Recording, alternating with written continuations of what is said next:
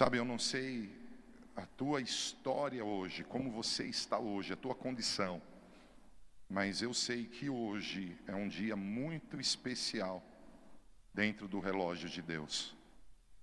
Nós estamos celebrando Pentecostes é, nessa semana, da quarta para quinta-feira, em Israel, foi celebrada essa festa. É uma festa que fala de colheita. Nós fizemos um estudo bíblico por dois domingos explicando o que é Pentecostes. E hoje nós vamos para a prática. Qual é o resultado do Pentecostes na minha vida? Qual é o resultado é, do poder do Espírito Santo, do poder da palavra, da palavra revelada na minha história? Quando eu verdadeiramente celebro a Páscoa, quando verdadeiramente a Páscoa não é só uma história bonita de um livramento ali na ali no Egito da Páscoa dos judeus, onde Deus com um braço forte arranca as pessoas da escravidão, mas quando eu enxergo a Páscoa como não uma outra história bonita, né, que Mel Gibson tratou tão pesado naquele filme, ah, que Jesus sofrendo na cruz, quando aquilo passa a ser a realidade da minha vida. Quando eu entendo a autoridade do cordeiro mudo sendo levado ao matadouro, quando eu percebo o tamanho da redenção, quando para mim a redenção não é só uma história bonita, mas é uma realidade, eu percebo que aspectos emocionais, que aspectos físicos, por causa do espiritual, começam a experimentar o poder da Páscoa, o poder da vitória de Jesus na cruz. Uma pessoa que verdadeiramente celebra a Páscoa, ela entende, eu creio nisso, há um entendimento. E qual o entendimento? Que a Páscoa sem Pentecostes não é completa. Assim como não existiria Pentecostes sem a Páscoa. Essa festa, ela é uma festa de um ciclo, desde nos tirar das trevas a nos capacitar a entrar nas trevas. Como assim? É um trabalhar. O Senhor arranca o pecado de nós. O Senhor nos arranca do Egito espiritual. E agora, pelo seu poder, Ele nos manda de volta para que através da minha e da tua vida, outras pessoas sejam arrancadas dali. Jesus, Ele está pronto a fazer um grande avivamento no Brasil. Eu não sei se alguém crê nisso, diz amém. Jesus está pronto a derramar mais uma vez do seu espírito. Você crê nisso? Diz amém. Na última sexta-feira, ministrando o estudo bíblico que tenho feito diariamente, de segunda a sexta-feira, ministrando sobre o batismo com o Espírito Santo, eu mostrei que Atos 2, aquela história extraordinária que todos nós gostamos de citar, referente à profecia de Joel 2, ele aconteceu de novo em Atos 11.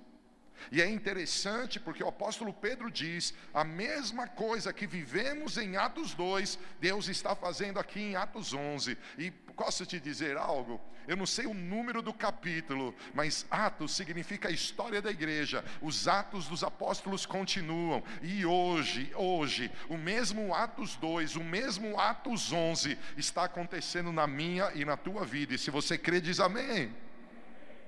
Por isso eu quero afirmar o tema dessa manhã do nosso estudo bíblico. Por isso eu estou aqui sentado, porque a Bíblia diz que Jesus ele tomou um barquinho, ele se sentou no barco e começou a ensinar. Então eu falei, é melhor, já que é para ensinar, vamos ensinar sentadinho aqui. Eu quero, em nome de Jesus, que essa palavra aqui é poder. A Bíblia diz que a palavra de Deus é como um martelo que esmiuça a rocha. A Bíblia ela afirma que a palavra de Deus é poderosa para criar e sustentar. E hoje, nesse estudo bíblico de domingo de manhã, esse estudo bíblico de Pentecostes, eu quero falar para você sobre da Páscoa a Pentecostes, se levanta uma geração redimida para reinar. Quantos querem reinar? A Bíblia diz: os que receberam a abundância da graça e o dom da justiça reinarão em vida através de Jesus Cristo, porque Ele é o Senhor. Algumas pessoas, quando falar assim, eu fui redimido para reinar, quando chegar o milênio, aí vamos reinar com Ele. Quando Jesus voltar, buscar a igreja e nos trouxer para vamos reinar. Não, não, eu estou falando de reinar hoje, antes do arrebatamento, antes do milênio, reinar agora, reinar como pai, como marido, reinar como profissional, reinar como ministro, reinar. Deus nos chamou para reinar. Eu espero, porque eu fiz esse estudo para terminar hoje E eu espero conseguir, apesar de ser 60 telas, 59, eu espero conseguir. E eu quero começar lendo uma promessa de Deuteronômio 28, 13. Diz assim: O Senhor te porá por cabeça, e não por cauda. Só estarás em cima, e não debaixo. Se obedeceres aos mandamentos do Senhor teu Deus, que hoje te ordeno para o guardar e o, e o cumprir. Quantos aqui gostariam de estar acima, em autoridade sobre o Covid-19? Eu. Quantos aqui gostariam de estar acima da crise econômica da nossa nação? Eu. Há uma promessa, e ele não está dizendo, olha, dependendo da guerra não vai dar. Dependendo do tamanho do inimigo, não vai dar, não.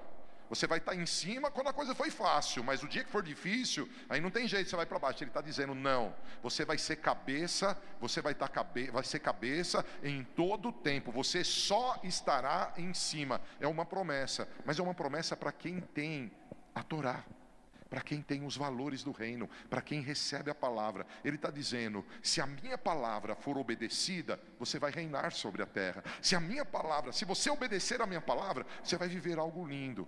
O que eu quero dizer com isso?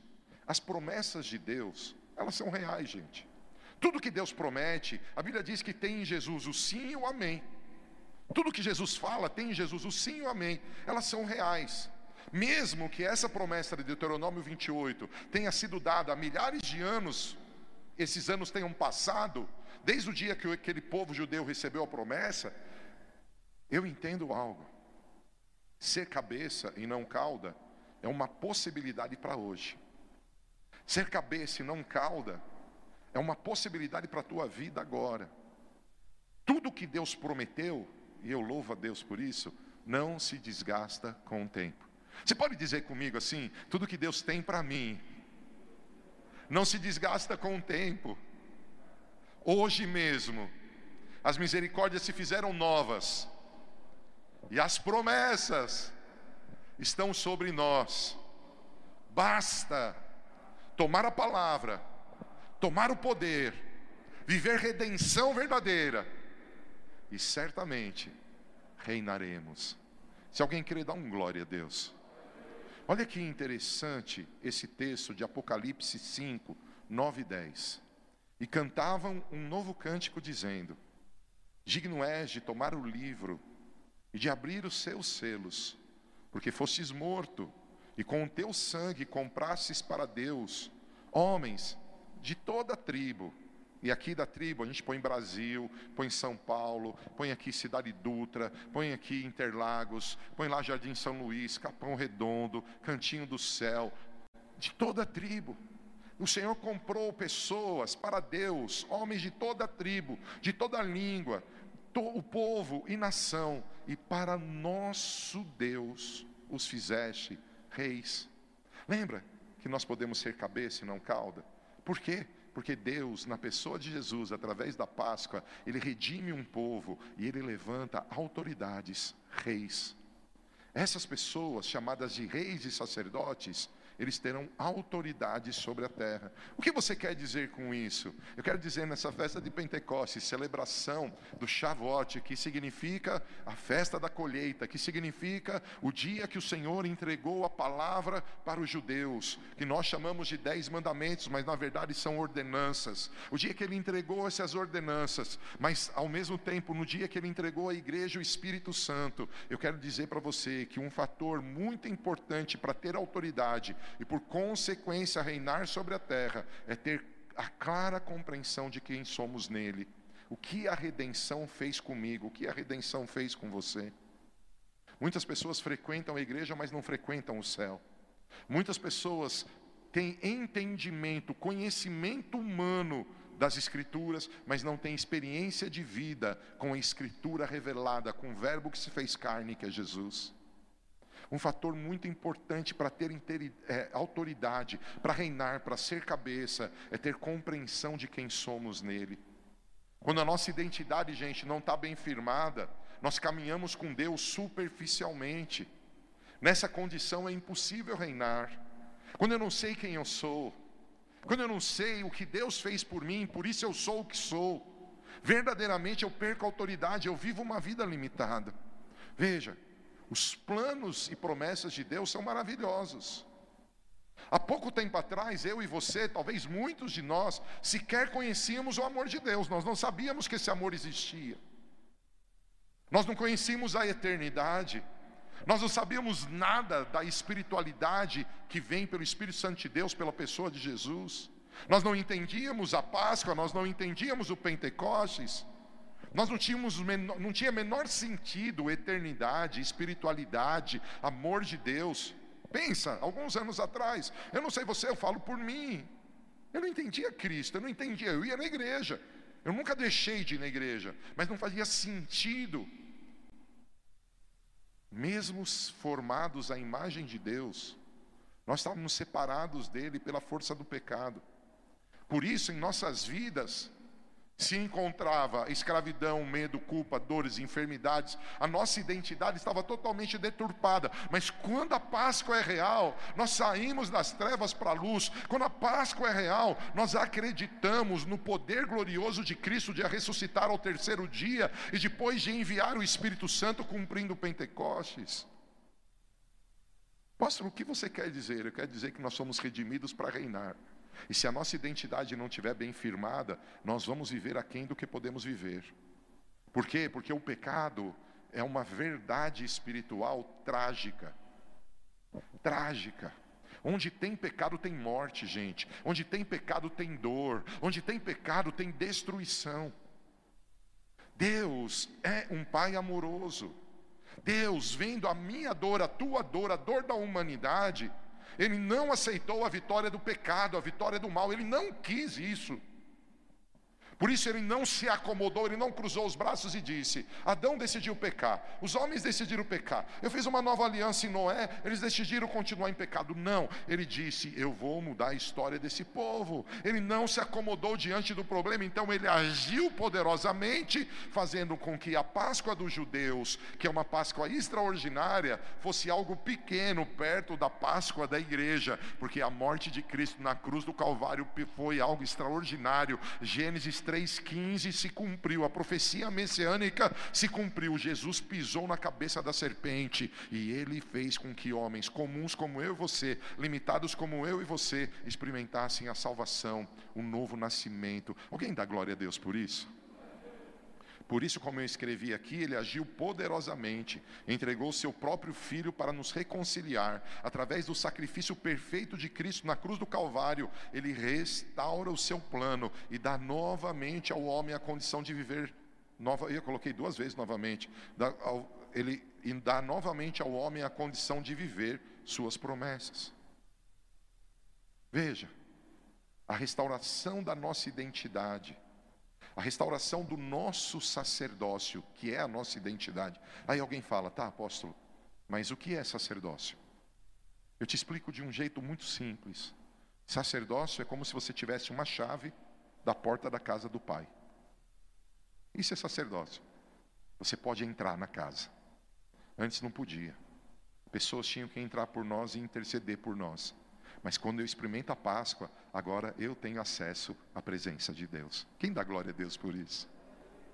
E o sacerdote é aquele que leva ao Senhor as aflições, as lutas, aquele que entra na presença do Senhor, trazendo no seu peito as doze tribos. E o que significa isso? Quando você entra na presença do Senhor, a Bíblia diz: entrega é, entrega a tua vida ao Senhor e será salvo tu e tua casa. Quando você entra na presença do Senhor, você está carregando os teus filhos, os teus pais, a tua família, os teus amigos. Você entra na presença dele como sacerdote, ele não enxerga só você, ele enxerga a cidade, ele enxerga nações. Você percebe a grandeza disso? E às vezes nós estamos desesperados com uma crise de um vírus. Eu queria te convidar a pensar que existe um vírus chamado HIV. É vírus. Esse vírus, ele matou. Quando ele agora já existe muito tratamento e por isso segurou segurou as mortes. Mas esse vírus matou muito mais pessoas no mundo, muito mais, do que o Covid. E nós nunca fechamos nada por causa do HIV. Nós nunca paramos o carnaval, que era uma fonte de transmissão do HIV.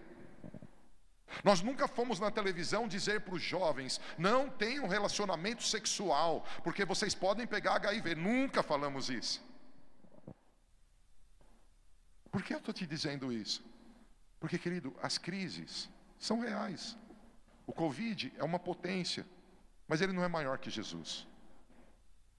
Não é maior que Jesus. E eu vou dizer para você algo que talvez te surpreenda, te deixe bravo comigo, talvez você nunca mais me assista na internet. Eu quero dizer para você que quem dá a vida e tira é Jesus. Quem dá a vida e tira é Jesus. Ah, então eu ouvi outro dia de uma pessoa linda aqui dessa casa que perdeu seu irmão e seu pai. E ela disse: Eu não perdi meu irmão e meu pai para o Covid. Foi o Senhor que o tomou. Porque a Bíblia diz: quando você pensar em morte, não seja como todo mundo, Saiba que existe uma eternidade e existe um Deus, nós somos redimidos. A Bíblia diz que a morte já não tem mais domínio sobre nós. E a Bíblia diz que há um grupo de pessoas que, por causa da morte, estão com medo. Quando a tua identidade está deformada, irmão, não estou dizendo que a gente não tem que usar máscara, não estou dizendo que a gente não tem que se precaver, não estou dizendo que a gente não tem que seguir todos os protocolos, não é isso que eu estou dizendo. Eu estou dizendo é que o diabo usa de circunstâncias boas, e hoje não estou falando delas, e de circunstâncias ruins, para dizer para você que você não é quem você é. Você é filho de Deus e a tua vida está nas mãos do Senhor. Ele é aquele que faz todas as coisas. Ele, claro, ele nos dá capacidade, e em nome de Jesus ele vai dar capacidade aos cientistas, aos farmacêuticos, aos médicos, para que descubram a cura do Covid. Alguém diz amém? Mas eu quero dizer para você eu e você não precisamos estar amedrontados. Por quê? Porque todas as nossas fontes estão no Senhor. Por quê? Porque a Páscoa é real, meu irmão. Nós já saímos das trevas. A nossa pátria é o céu. Na casa do Pai há muitas moradas. Eu não sei se tem alguém me ouvindo. Eu espero que sim. Porque se você não entende o sacerdócio, cara, você não reina. Se você não entende o sacerdócio, você não reina. E a Bíblia é a verdade. Olha o que diz a Bíblia num texto conhecidíssimo dessa casa. Assim que se alguém está em Cristo, nova criatura é. As coisas velhas já passaram, eis que tudo se fez novo. Eu creio que Jesus fez tudo novo na nossa vida. Isso não significa que ele nos tirou do mundo. Ele mesmo disse: Não os peço que os tires do mundo, mas os livre do mal. Nós estamos num mundo mau. Nós vamos enfrentar gigantes, nós vamos nos deparar com crises, nós vamos enfrentar coisas difíceis, mas eu preciso dizer para você: já uma nova história. E se eu desconheço o meu sacerdócio, eu não vou reinar. Como assim? Eu vou aprofundar isso. Em nossa vida, nós herdamos ou ganhamos gratuitamente quatro poderosos benefícios como sacerdotes, como aqueles que passam pela Páscoa. Eu e você temos que ser quem, quem Deus planejou que fôssemos. Entender esses benefícios eh, nos dará entendimento da nossa identidade. Entender esses benefícios fortalecerá nosso caráter, identificado com o caráter de Cristo, mas ele fortalecerá nossa missão, identificada com a missão de Cristo. Veja, se o meu caráter está identificado com o caráter de Cristo, a minha identidade está firmada, consequentemente, a minha autoridade sobre a terra cresce. E aqui eu vou te falar algo. Eu não sei se vocês estão enxergando o que eu estou enxergando. Tem uma pessoa aqui que me contou uma coisa muito louca. Na sexta-feira, quando eu estava dando estudo bíblico, eu soprei, a pessoa sentiu o vento entrando na casa dela. Tem gente que não crê. Vou te contar uma coisa louca. Quando eu soprei na sexta-feira no estudo bíblico e disse: recebe o batismo com o Espírito Santo, uma mulher que não é dessa igreja, ela disse que o poder pegou, ela começou a tremer, ela começou a chacoalhar, ela caiu no chão. E ela ficou tremendo no chão cerca de duas horas. Disse que a família ficou preocupada, mas ela ficava falando em línguas, então, como são cristãos, entenderam que era o Espírito Santo. À noite, ela ainda estava embriagada com o Espírito Santo. Você está aí? Minha live acabou às nove da manhã, ela até de noite estava embriagada. Uma outra mulher me ligou e disse que eles estavam vivendo uma me ligou não, mandou uma mensagem. Ela, ela disse que eles estavam vivendo uma crise na casa dela, uma crise familiar. E disse que quando eu soprei ali, naquela live de sexta-feira, quando eu soprei, entrou uma paz na casa dela. E o marido que estava em depressão saiu do quarto e disse para ela: Acho que as coisas mudaram. Você está aí? O que você está dizendo? Eu estou dizendo que você está numa data que Deus está muito interessado em falar para você quem você é. Você é um sacerdote, você não é um coitadinho pedindo esmola. Deus me livra do vírus, Deus me livra da pobreza. Ele está dizendo: Eu te chamei para reinar, eu pus o meu nome sobre a tua vida, eu te dei uma coroa de autoridade. É hora de você entender quem você é. Porque se você oscila de acordo com a circunstância, desculpa, eu não sei se verdadeiramente você é sacerdote. Nós vamos chorar, vamos. Nós vamos passar sufoco, vamos. Mas por outro lado, nós temos uma casa, a gente tem a chave da casa do Pai. A gente vai lá e a gente apresenta a nossa causa. E aquele que está entronizado nos céus, eu quero dizer para você, como diz a palavra, ele zomba do Covid, ele zomba do nosso inimigo. O diabo achando que através do Covid ele vai fazer algo ruim, se prepara para você ver que depois que Deus vai pegar essa maldição na bênção que ele vai transformar. Será que tem alguém crendo? Tem um monte de gente dizendo o Brasil está perdido. Os governadores são loucos. É, meu irmão, eu quero dizer para você que tem uma igreja fiel ao Senhor, tem uma geração clamando. Ontem eu estava preparando essa ministração, eu tinha dito para o pastor Murilo, eu falei, pastor, você me perdoa, mas eu não vou fazer tela. Porque eu demorei para preparar a palavra, eu estou pregando todos os dias muito, não deu para fazer tela, amanhã de manhã não vai dar, eu vou pregar com esboço. E aí eu falei, deixa eu só ver o esboço, o senhor falou comigo, ei, eu preciso de tela. Então eu fiquei até 4h30 da manhã fazendo as telas, para estar tá aqui ministrando na tua vida. Por volta das 3 horas da manhã eu estava cansado, eu até postei algo no Instagram terminando. Eu estava cansado, eu falei, Deus, eu preciso de uma palavra. E meu entendimento, entra no Instagram. Eu não ouvi a voz dele, mas entra no Instagram, eu entrei e estava lá, Guilherme Batista, fazendo uma live. Meu, sabe quantas pessoas tinham na live dele? Duas mil pessoas, irmão. Sabe o que eles estavam fazendo? Orando. Cara, eu fiquei espantado, que presença, que unção. Eu falei, Jesus poderoso, que tremendo. E sabe o que ele falou? Ele falou, meu, eu estou passando muito mal, não sei o que eu tenho, mas eu não estou aqui na live porque eu tinha um compromisso com você, eu estou aqui na live porque eu tenho um compromisso com Jesus. Eu falei, yes. Quando a gente sabe quem a gente é, meu irmão, a gente sabe que a nossa aliança ela está bem firmada porque a Páscoa é real. Há um sangue no umbral da minha vida, há um sangue e a morte ali não passa, a morte não passa. Por isso a chave da morte do inferno está nas mãos de Jesus. Alguém dá glória a Deus? Por isso eu quero tentar mostrar para você quem é você, o que você recebeu na Páscoa e o que vai acontecer quando o Espírito vier. Presta atenção: o diabo vive para te acusar. Fala para você mesmo assim comigo. Toda área que eu tenho aparente derrota, ou eu tenho um grande problema, o diabo se levanta para dizer que eu sou um pecador, que eu não faço nada direito, que Deus não olha, não olha para você, não olha para mim. Por isso hoje tem que entrar na nossa cabeça. Levanta a tua mão e fala assim: Deus, eu clamo em nome de Jesus, põe na minha cabeça e põe no meu coração esses quatro poderosos benefícios. Em nome de Jesus. Quais são? primeiro deles, justificação.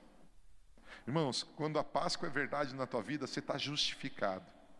Vou ler um texto e explico o que é isso. Romanos 5,18.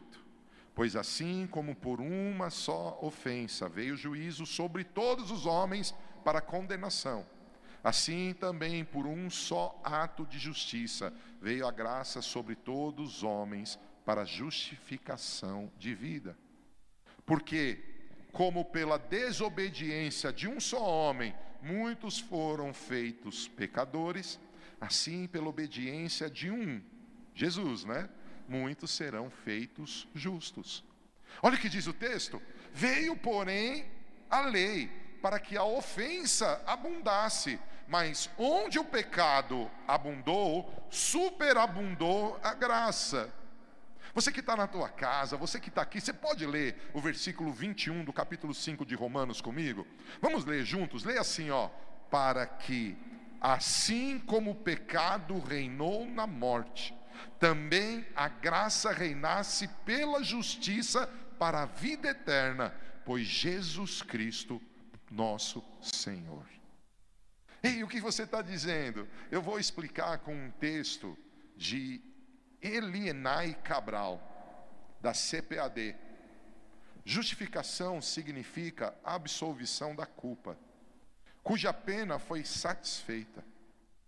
Justificação significa ser declarado livre de toda culpa. Justificação significa ser declarado livre de toda culpa, tendo cumprido os requisitos da lei. Ou ainda, justificação significa ou é o ato pelo qual nos tornamos justos perante Deus, mediante a aceitação do sacrifício de Cristo. Há uma verdade fantástica acerca da justificação, que é a substituição. Sem a substituição não seria possível a justificação. Jesus se tornou o substituto do pecador para cumprir a exigência, exigência da lei que é a pena do pecado. O que é justificação? Dá um glória a Deus pela fé. Glória a Deus. Por que glória a Deus? Porque é de graça, é a Páscoa, é o sangue no umbral das portas, é o cordeiro indo para o meu lugar. Quem tinha que morrer naquele dia era eu e você, os pecadores, mas Jesus falou: Eu morro, eu substituo eles. Então, sabe o que significa? Quando Deus olha para você, ele não vê pecado, ele vê justiça. Alguém dá glória a Deus? Por isso a Bíblia diz em Gálatas, em Gálatas, irmãos, fugiu. Eu acho que é Gálatas. Aquele que é batizado em Cristo, de Cristo é revestido. Pensa bem, pensa bem. Se você olhar para a pessoa que está aqui do teu lado, ela está com uma máscara. Vou dar exemplo do Sérgio. O Sérgio está com uma máscara azul. Debaixo da máscara tem um nariz, tem uma boca. Mas o que eu enxergo? O revestimento, a proteção da máscara. Agora pensa você descer o batismo nas águas. O que, que o mundo espiritual enxerga se você é revestido de Cristo? Tá. Se eu passar uma tinta preta que eu passamos nessa parede, você enxerga o tijolo ou a tinta? Porque é o revestimento. Daqui para frente, quando os teus problemas gritarem que você é um pecador, quando teus problemas gritarem que você não faz nada direito na vida, quando os teus problemas gritarem que você é uma porcaria, eu queria que você gritasse, claro, se verdadeiramente Jesus é o teu Senhor e Salvador. Se você não está na prática do pecado. Porque quem pratica o pecado não conhece a Deus e nem o viu. É a Bíblia que diz. Mas se você está em Cristo, você é nova criatura. Nós já lemos, você é um rei, você é um sacerdote que vai reinar. Por quê? Por causa da justiça. Todas as vezes, como Davi, você acha que Davi encarou a guerra com Golias porque ele acreditava nele ou porque ele acreditava no Deus que dava vitória? Nós somos revestidos de Cristo. E existem três elementos extraordinários na justificação. Lembra, queridos, nós estamos num estudo bíblico, não é uma pregação, é um estudo. Por isso, muita leitura bíblica, por isso, muitos pontos, por isso, uma palavra um pouquinho mais profunda do que uma meditação, é, que é extraordinário também no culto.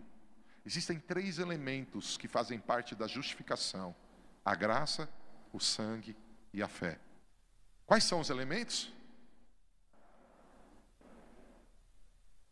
Olha o que diz Romanos 3, 24: sendo justificados gratuitamente pela sua graça, pela redenção que há em Cristo Jesus. A redenção, ela traz justificação pela graça. A graça não depende de mim, a graça não depende de você. É favor, é parte de Deus para nós. O sangue, olha o que diz Romanos 3, 25, o versículo seguinte: ao qual Deus propôs para propiciação pela fé no seu sangue, para demonstrar a sua justiça pela remissão dos pecados dantes cometidos sobre a paciência de Deus. Preste atenção, a graça e o sangue são bondades de Deus. A graça e o sangue é a parte de Deus da justificação. Mas existe, para que a gente viva a justificação, que é um presente de Deus para os sacerdotes, para os filhos, nós precisamos da fé. Olha o que diz Romanos 3, 28. Concluímos, pois, que o homem é justificado pela fé, sem as obras da lei. Fé no quê? Na graça. Fé no quê? No sangue. E o que? E o que é fé? Fé é a certeza das coisas que se esperam, é a convicção. É a convicção. Fé é a obediência aos valores do reino. Deus te trouxe aqui hoje para falar para mim e para você, nos trouxe aqui. Deus te conectou com a gente. Deus te trouxe até esse altar para dizer que fomos redimidos para reinar.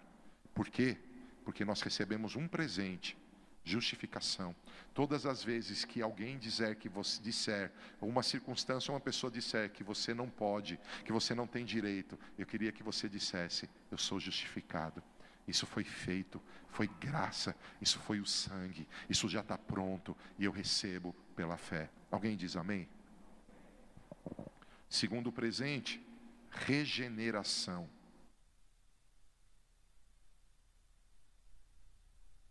Porque também, oh desculpa, porque também nós éramos, noutro tempo, insensatos, desobedientes, extraviados, servindo a várias concupiscências e deleites, vivendo em malícia e inveja, odiosos, odiando-nos uns aos outros. Mas olha que lindo.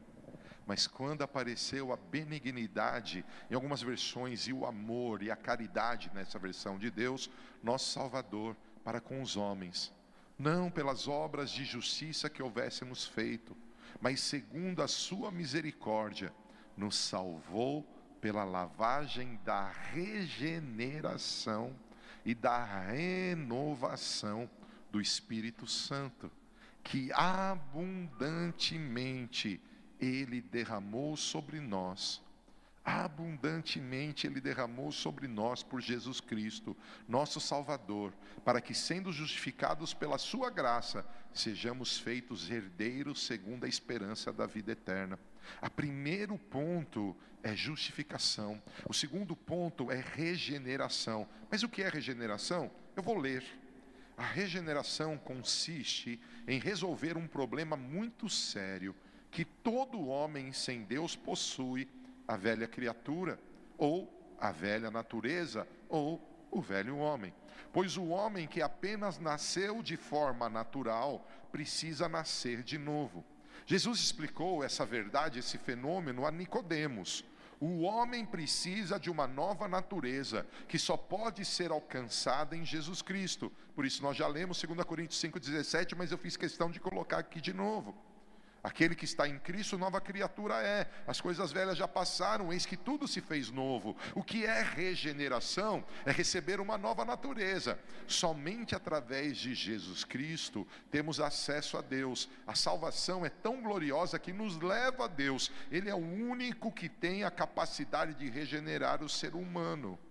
A regeneração é uma mudança radical. Assim como o, novo, como o nascimento físico resultou em um novo indivíduo entrando no reino da terra, o nosso nascimento espiritual resultou em uma nova pessoa entrando no reino celestial. Alguém dá glória a Deus?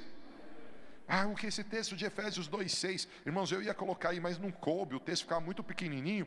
Mas esse texto diz que nós estamos hoje ressuscitados, assentados juntamente com Cristo nos lugares celestiais. Veja que extraordinário, nós não éramos povo, nós não éramos nada, e hoje qual é a nossa posição? No trono, ressuscitado com eles, numa nova história, onde Cristo é o cabeça, nós somos o corpo, e o inferno está debaixo dos nossos pés, e alguém vai dar glória a Deus.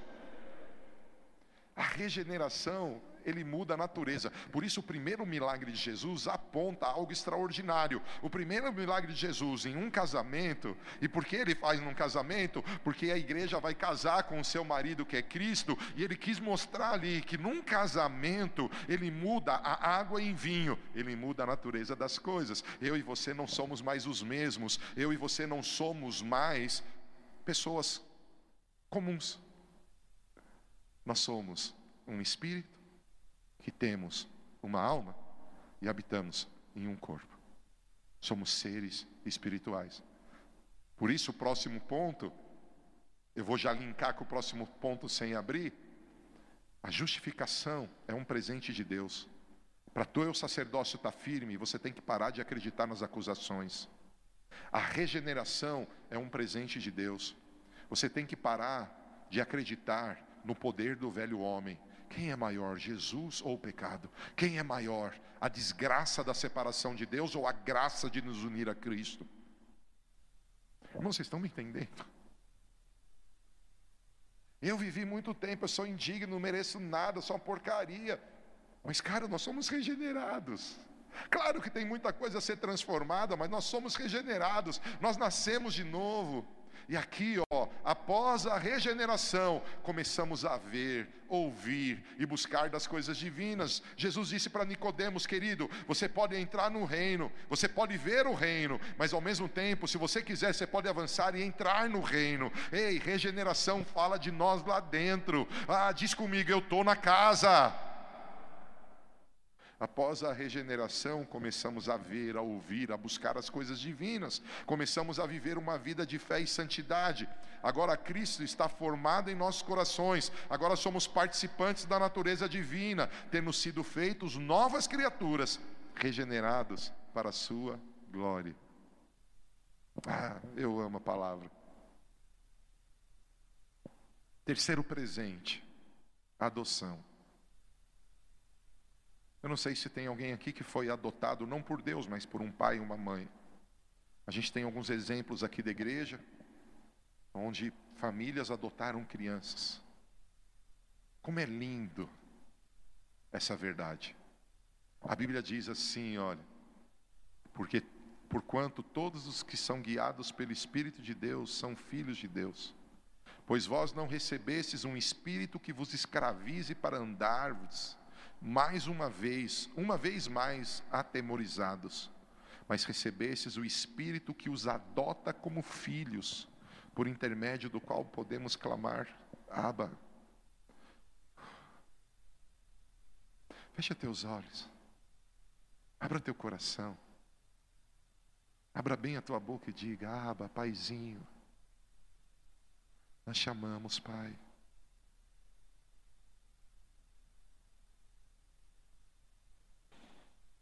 Obrigado por nos enxertar na videira. Obrigado por fazermos parte do teu amor. Uau, você diz amém? Nós não temos sobre nós um espírito de escravidão que lança medo, mas nós temos o espírito de adoção. Adoção é um presente, é uma verdade espiritual dos sacerdotes. E olha o que a Bíblia diz: o próprio Espírito testemunha ao nosso espírito que somos filhos de Deus. Você pode ler? Se somos filhos, então também somos herdeiros, herdeiros de Deus e co-herdeiros com Cristo. Se realmente participamos dos seus sofrimentos, para que da mesma maneira participemos da sua glória. O que eu quero dizer com isso? Eu explico aqui sob a perspectiva bíblica, gente. O homem e a mulher são criaturas de Deus e não filhos de Deus. Tá uma barulheira ali, hein? É só o vento, irmãos. Ou tem alguém andando no telhado, mas é só o vento. Sob a perspectiva bíblica, o homem e a mulher são criaturas de Deus e não filhos de Deus. Para se tornarem filhos de Deus, eles precisam ter uma relação muito mais estreita com o Senhor. Como assim?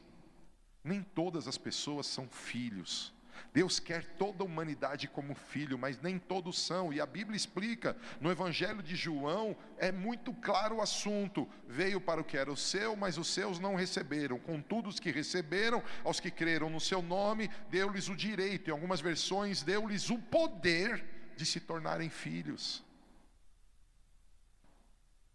Quando você não tem o seu sacerdócio bem firmado, a tua identidade clara, você acha que filho é o cara que faz milagre, filho é o cara que tem milhares de seguidores no Instagram, filho é aquele, aquele. Cara, Se Jesus está na tua vida, somos filhos. Quem pode respirar bem fundo, levantar as mãos e dizer: Eu tenho um pai. Aba, pai. Nós não, agora nós somos criaturas, mas nós somos filhos também. A palavra de Deus é clara ao dizer que somos herdeiros do Senhor em Cristo Jesus. Isso porque todo aquele que confessa Jesus como único e suficiente Senhor e Salvador, vivendo uma fé real, aplicando o coração aos ensinos bíblicos, torna-se também filho de Deus, com acesso ao Pai e direito à sua herança. Uau, que delícia para mim é mostrar para você. Somos redimidos para reinar. Por quê? Porque de presente ganhamos a justificação, ou seja, habilidade para estar diante de Deus sem culpa, porque de presente eu e você ganhamos a regeneração, aquele velho homem caído agora está sendo trabalhado pela mão de Deus, como o, o barro na mão do olheiro, ele está construindo uma pessoa nova, nós nascemos de novo, nós temos uma nova história. Uau, que demais, só esses dois já estava bom, mas não, ele nos adota como filho, ele põe lá, e a Bíblia fala do, do Senhor Senhor, ao registrar os povos, veja, quem nasce de novo é registrado por Deus, ele coloca lá: esse nasceu em Sião. Esse nasceu em Sião. O Senhor aos regi... Alguém pode achar esse texto para mim? É um salmo. Se alguém puder, me grita aí que onde está. O Senhor ao registrar os povos diz: esse nasceu em Sião. Esse nasceu em Sião. Veja, Deus registra o nosso novo nascimento. Existe um livro dizendo: Esse aí é meu filho, esse aí é da minha tribo. Quem dá glória a Deus por isso? Enquanto alguém está procurando, eu vou te falar do quarto presente: santificação. Gente, justificação é uma habilidade para estar diante dele sem culpa, já foi estabelecida. Salmo 87, 5 diz: O Senhor, ao registrar os povos, diz: Esse nasceu em Sião. Quem tem aí certidão de nascimento aqui do Brasil? Eu tenho, você tem? Mas eu tenho uma de Sião também. Quem nasce em Sião é o quê? Siamês. Sei lá, eu acho que quem nasce em Sião é filho de Deus, pronto. Está cheio de gatos siamês nessa igreja. Gente linda aqui. E o quarto presente, a nossa identidade, gente, precisa estar firmada, porque a identidade firmada prova a Páscoa, prova a redenção. Quem tem uma identidade firmada sabe que, é, que é justificado, sabe que é regenerado, sabe que é adotado. E esse quarto ponto é importante, sabe por quê? Porque as pessoas acreditam numa santificação total. Eu acredito em três fases da santificação: a da conversão, que está ligada à justificação, a da vida em fé, na caminhada sobre a terra, que está ligada à regeneração, e a santificação final, que está ligado ao arrebatamento ao finais dos tempos. São três níveis de santidade, porque a Bíblia diz que quando ele voltar, nós o veremos, e assim como ele é, nós seremos. E quando Jesus nos salva, nós ainda não somos como ele, estamos em processo de glória em glória. Então, quando eu falo desses presentes, eu falo de possibilidades. Irmãos, quem aqui, quem aqui na sua casa, você tem para você três pares de sapato diferentes? Tem alguém que tem três pares ou mais? Tem? Preste atenção. Você pode, um dia de chuva, usar aquela bota lá, chama galocha, se você tem. Você pode, num dia de muito calor, usar aquele chinelo que mostra os dedos. Você pode, num dia chique, usar um salto alto. Eu não, mas você pode, irmã. O que eu quero dizer com isso? Esses presentes eles são instrumentos de Deus, verdades de Deus que firmam a nossa identidade. Quando eu estou no meu dia a dia que eu preciso reinar, eu tenho que lembrar, eu tenho que lembrar, eu tenho que estar tá na minha cabeça: eu sou justificado, eu sou regenerado, eu sou adotado, eu sou santificado. Ele está fazendo isso em mim. Você está comigo? Olha o que diz 1 Coríntios 1, 25, para explicar a santificação.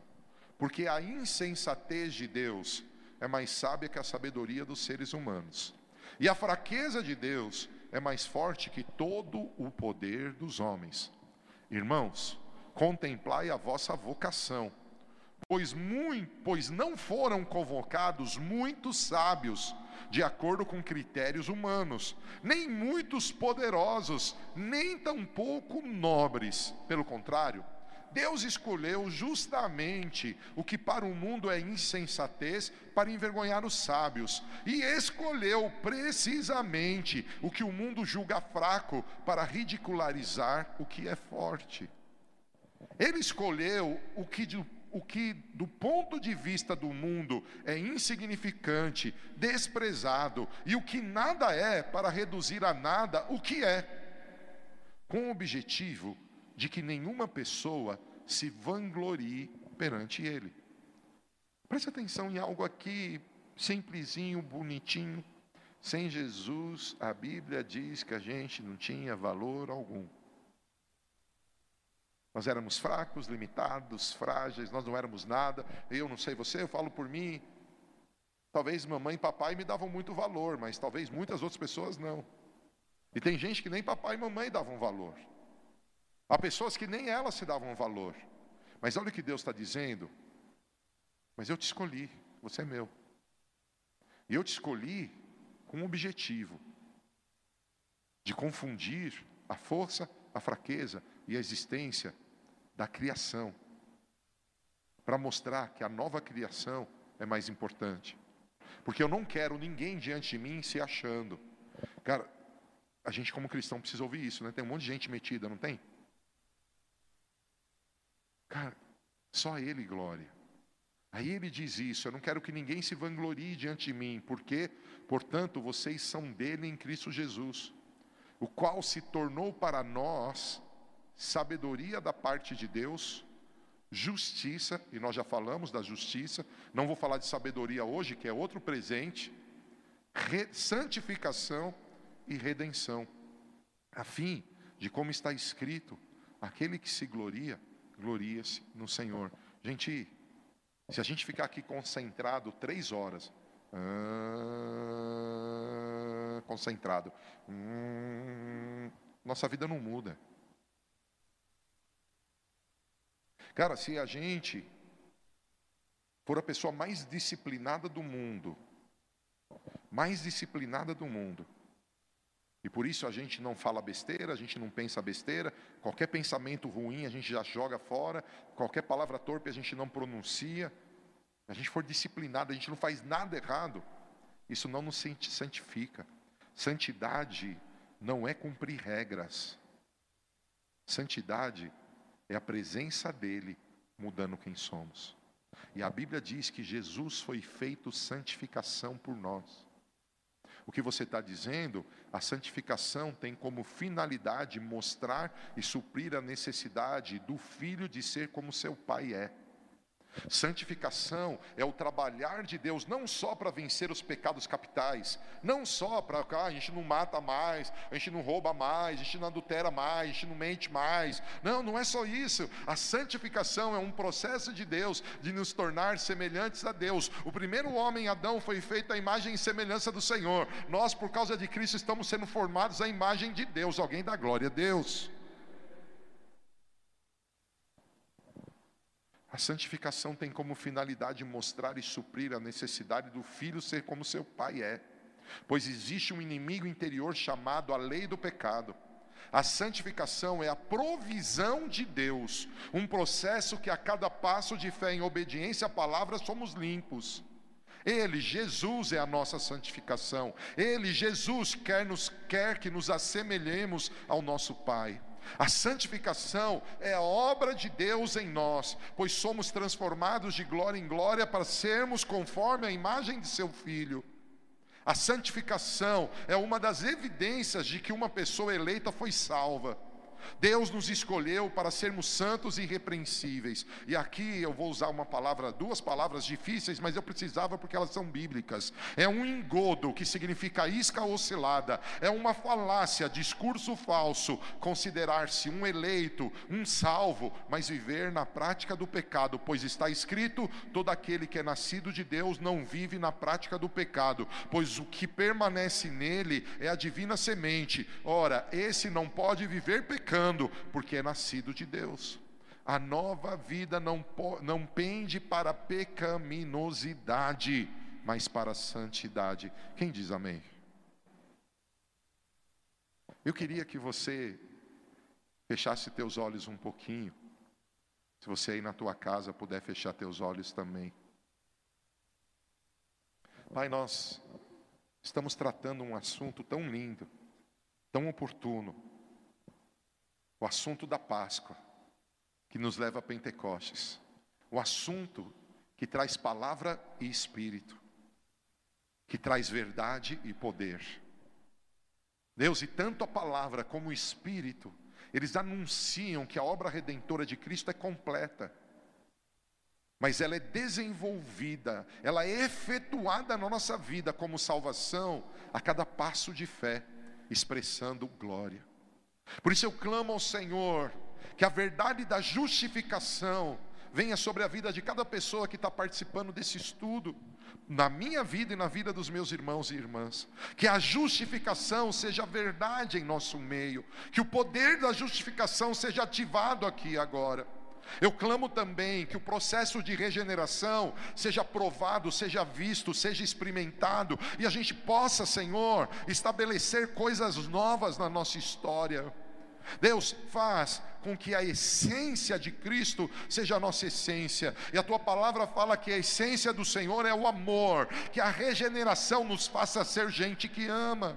Por isso eu clamo também, Deus, que a verdade da adoção seja tão real que a rejeição caia, que toda força de rejeição entre nós seja destruída e que nós possamos nos ver como filhos aqueles que são guiados pelo teu espírito. E papai, e que a gente não desista do processo de santificação, que Cristo nosso Senhor nos santifique a cada dia. O fogo de ourives, o sabão de lavandeiros, ele arrume a casa, ele organize os pensamentos, organize os sentimentos para que verdadeiramente a redenção seja a nossa verdade.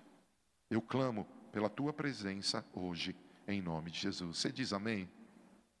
Eu estou indo para o final, mas eu vou insistir um pouquinho. Veja, está escrito em Apocalipse 1,6 e depois em Apocalipse 5,10. E nos fez reis e sacerdotes para Deus e seu Pai.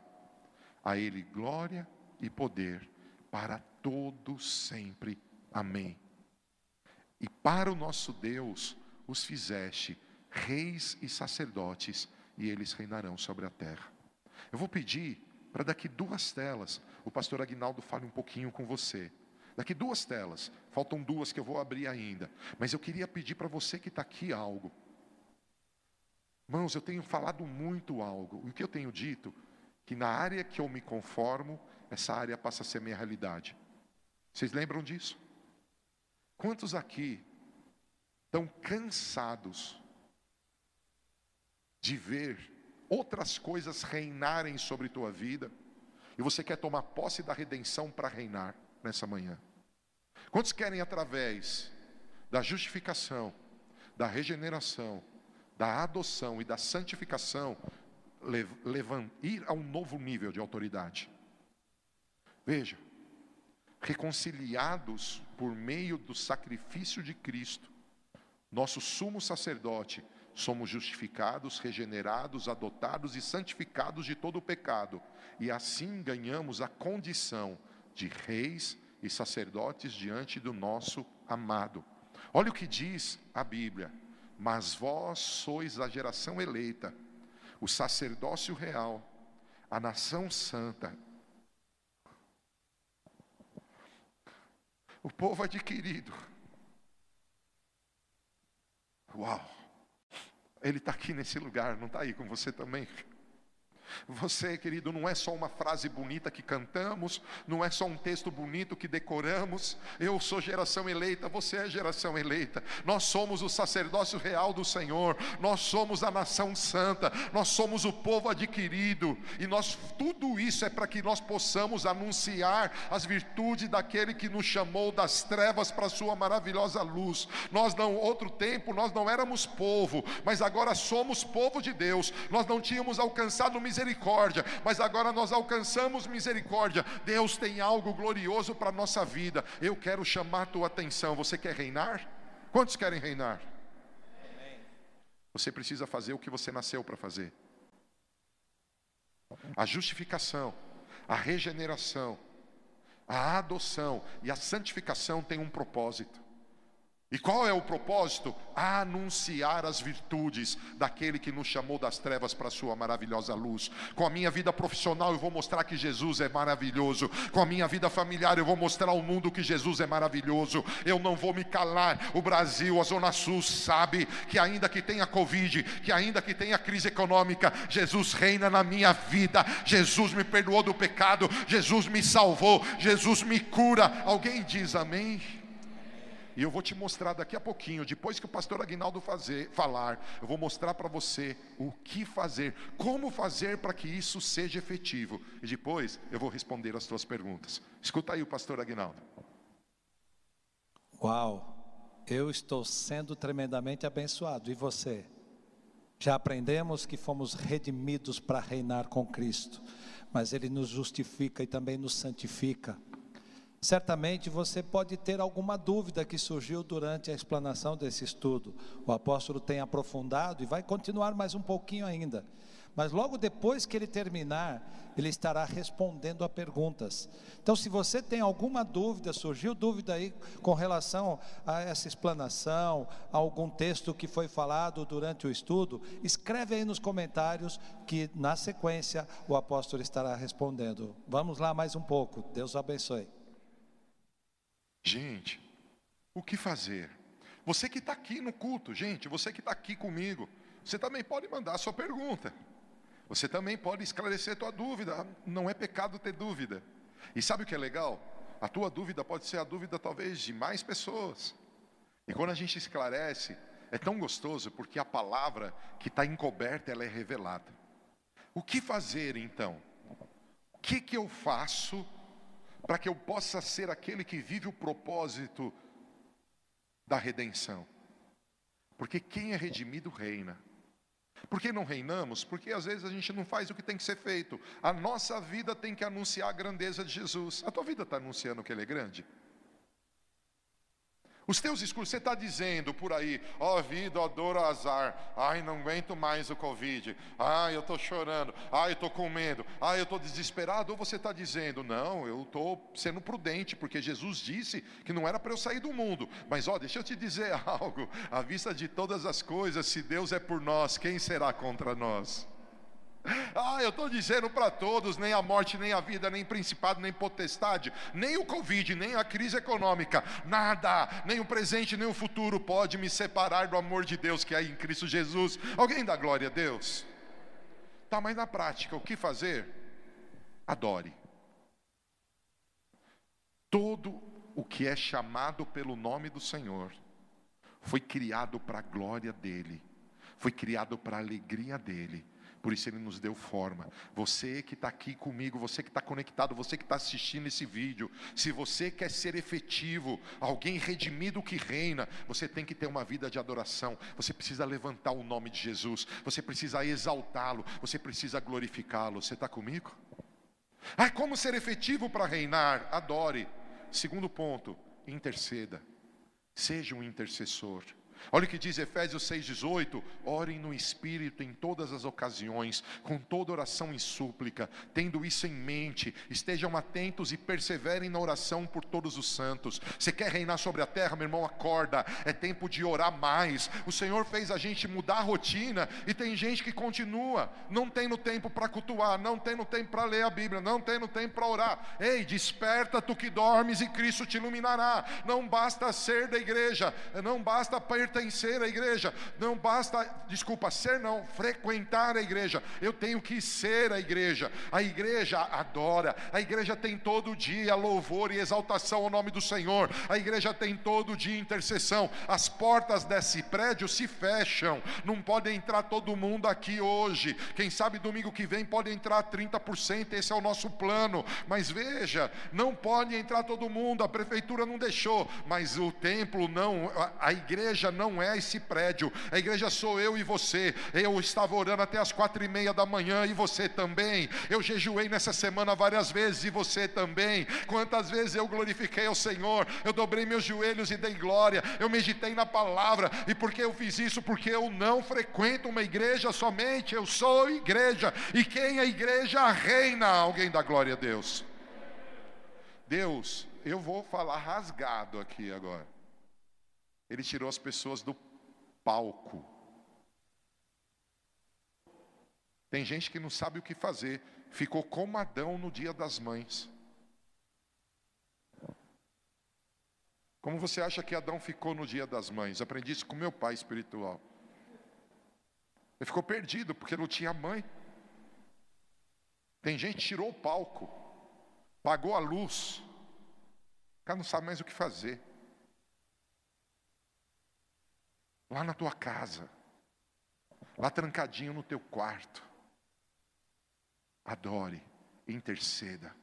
Mas mantenha acesa a paixão e a devoção.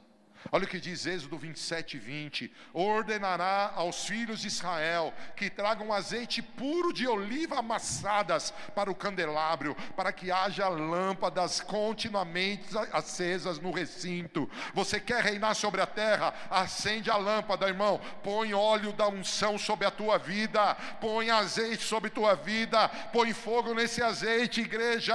É tempo de vibrar, não é tempo de estar tá triste, não é tempo de estar tá com medo, é tempo tempo de acender a chama do altar. Ah, mas como eu faço isso? Medite na palavra. Levítico 6,12: O fogo, pois, sempre arderá sobre o altar, não se apagará, mas o sacerdote acenderá nele, acenderá lenha nele cada manhã, e sobre ele porá em ordem o holocausto, e sobre ele queimará a gordura das ofertas pacíficas. O que significa esse texto? Colocar lenha no altar é trazer a palavra de Deus para a sua vida. Toda palavra que você traz, ela queima, toda palavra que você traz, acende. Quem está comigo? Honre sempre ao Senhor. Olha o que diz Malaquias 2, esse texto me é assustador. Se não me ouvirdes com toda atenção, a fim de honrar o meu nome, afirma Iavé. Me pergunta, faltou separar. Iavé dos exércitos. Lançarei tal maldição sobre vós, que até as vossas bênçãos serão amaldiçoadas. Ei, pensa um pai pegando um bebezinho lindo.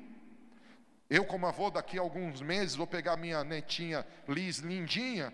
Eu vou pôr minha mão na cabeça dela e vou dizer: Liz, você está abençoada.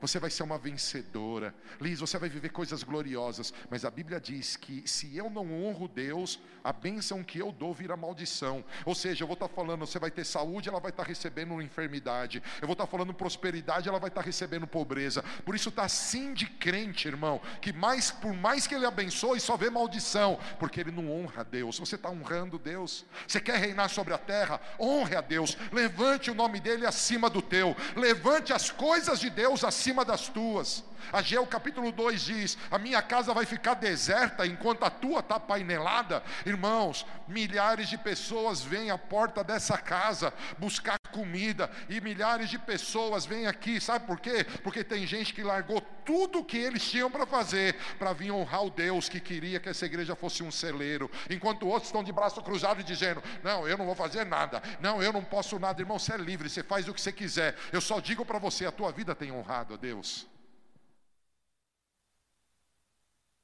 Cuidado quando você está muito preocupado só com você. Na minha Bíblia tem gente, na minha Bíblia está escrito que tem gente que foi cerrada no meio para que ele fosse honrado. Na minha Bíblia está escrito que algumas pessoas foram jogadas na cova dos leões para ele ser honrado. Provavelmente alguns de nós teríamos nos dobrado diante da estátua de Nabucodonosor. Provavelmente alguns de nós não teríamos orado como Daniel orou. Ah, não, ó, tem Covid aí, vou fechar a janela, ninguém vai ver orando. Não, não, não, eu não posso, ninguém vai ficar sabendo que eu não vou me dobrar diante da estátua. Vou dar uma dobradinha aqui, Deus perdoa. Uh -uh, há uma geração, eu faço parte dela, nós vamos honrar a Deus. Doa quem doer, meu irmão, doa quem doer. Você está aí? Mas, seja um abençoador. Gênesis 12, 2: Eis que farei de ti um grande povo eu te abençoarei, engrandecerei o teu nome, serás tu uma bênção. Ah, eu queria que você batesse no teu peito e diga assim: Eu sou uma bênção para minha família, eu sou uma bênção para os meus amigos, eu quero abençoar todos à minha volta. Nós gostamos de ser abençoados, mas é tempo de abençoar. Um pouquinho mais que isso, sirva. Como vamos reinar sobre a terra? Daqui a pouco eu vou recapitular todos os títulos. Sirva. 1 Pedro 4,10. Cada um exerce o dom que recebeu para servir os outros. Administrando fielmente a graça de Deus em suas múltiplas formas. Quem não serve, não serve, irmão. Redundância na nossa língua. Quem não serve, não serve. Há um texto bíblico que Jesus recebe as pessoas. Aí ele fala: Não conheço vocês, não. Por quê? Eu não conheço vocês, não. Eu tive fome e não me destes de comer, eu tive sede e não me destes de beber, eu tive frio e não me destes vestes. Quando foi que nós não te demos de comer, Jesus?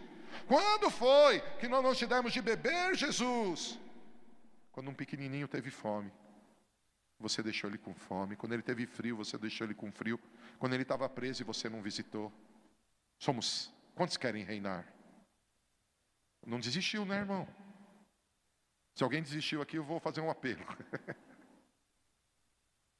Ser sacerdote é servir.